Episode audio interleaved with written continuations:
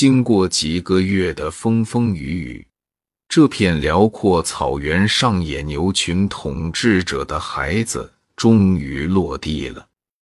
这一天，整个野牛群都围观着，保护着这刚刚落地的小野牛。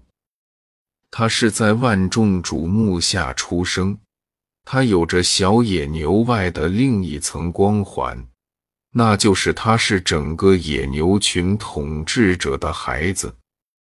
野牛群是这片草原上有着可以保护自己的能力，并可以和百兽之王狮子做斗争的群体。它。们头上长着的那对犹如弯月的长角，能轻易地捅破狮子的肚皮。他们长相看似憨厚，其实非常的凶猛。小野牛自从出生的那一刻起，受到的保护就比其他的小野牛多。可是几个月后，小野牛亲眼看到了父亲。死在了一头青年野牛的脚下。自此以后，自己的地位一落千丈，总是受别人欺负。在嘲笑中，小野牛飞快的成长，身体长得很壮硕，头上那一对尖角在阳光下散发着锐利的寒光。这时，小野牛自己觉得是时候去替自己的父亲报仇，拿回属于自己的一切了。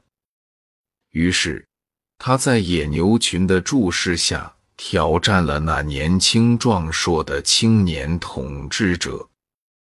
这一战，小野牛几乎连那青年统治者的皮毛都没碰到。而自己全身都是伤痕。就在小野牛挣扎着站起想做最后决斗的时候，他的叔叔将他拦下。他的叔叔小声在小野牛的耳旁说了几句话。小野牛目光中的愤怒渐渐消失。忽然，他转头。缓缓消失在大家的目光中。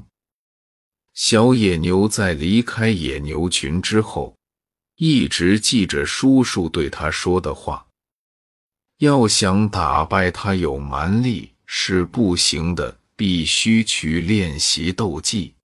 在这片草原的东头，生活着一群羚羊，他们打斗时斗的是技巧。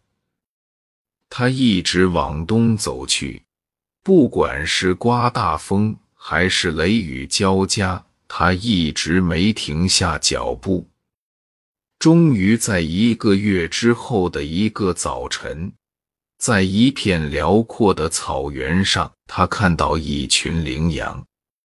小野牛兴奋地冲了上去，见谁都叫老师。他诚恳的态度和决心打动了羚羊的首领。就这样，小野牛跟随着羚羊首领练习斗技。又过了几个月，小野牛的身体长得更加壮硕了，那对犹如新月的长角也是更加的锐利坚固。这一天，羚羊首领对小野牛说。我已将全部本领交给了你，你现在就可以回去拿回属于你的一切。小野牛告别了羚羊首领，又踏上了回家的路途。想到自己生长的家乡，小野牛眼中已经泛起一层泪花。在一个风雨交加的夜晚。小野牛在回家的半路上被一群狮子包围住了，一声道闪电划过天际，狮群对小野牛发动了攻击。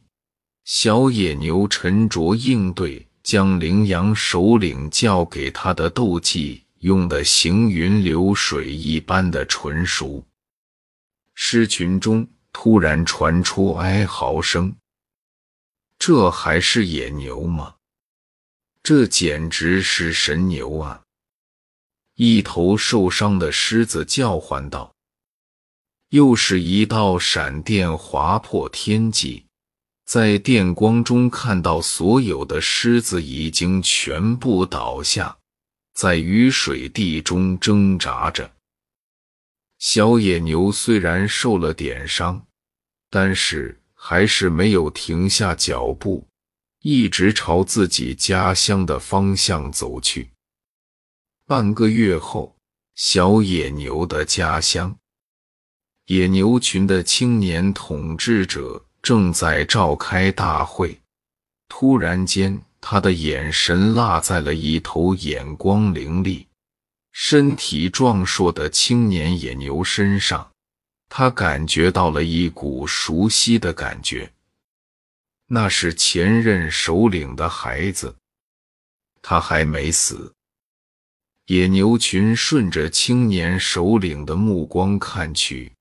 都是不相信的，切切交头接耳道：“小野牛缓缓走进野牛群中，大声自信的对着野牛群说道：‘你们以后都将臣服于我。’”青年首领嘲讽的回道：“要想我的臣民臣服于你，那你可得拿出本事来。”可别像上次一样。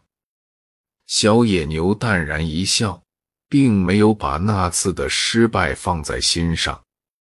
双方的战斗刚刚展开，青年首领就惨败了。野牛群先是哑口无声，紧接着是异口同声的喊道：“我愿臣服于您，我敬爱敌王。”看着眼前的一切，小野牛热泪盈眶。我终于做到了，我终于成功了。